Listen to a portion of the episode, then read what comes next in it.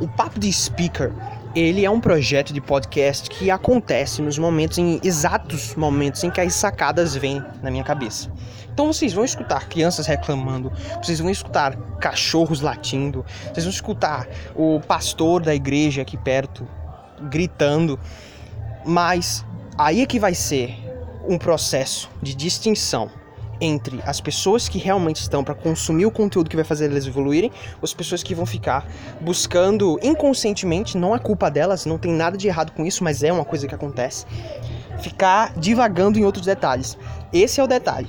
Vai ser o foco total no que eu tô dizendo, porque quando a sacada vier, vocês vão saber, porque eu vou gravar o podcast no momento exato. Obrigado, valeu, até a próxima.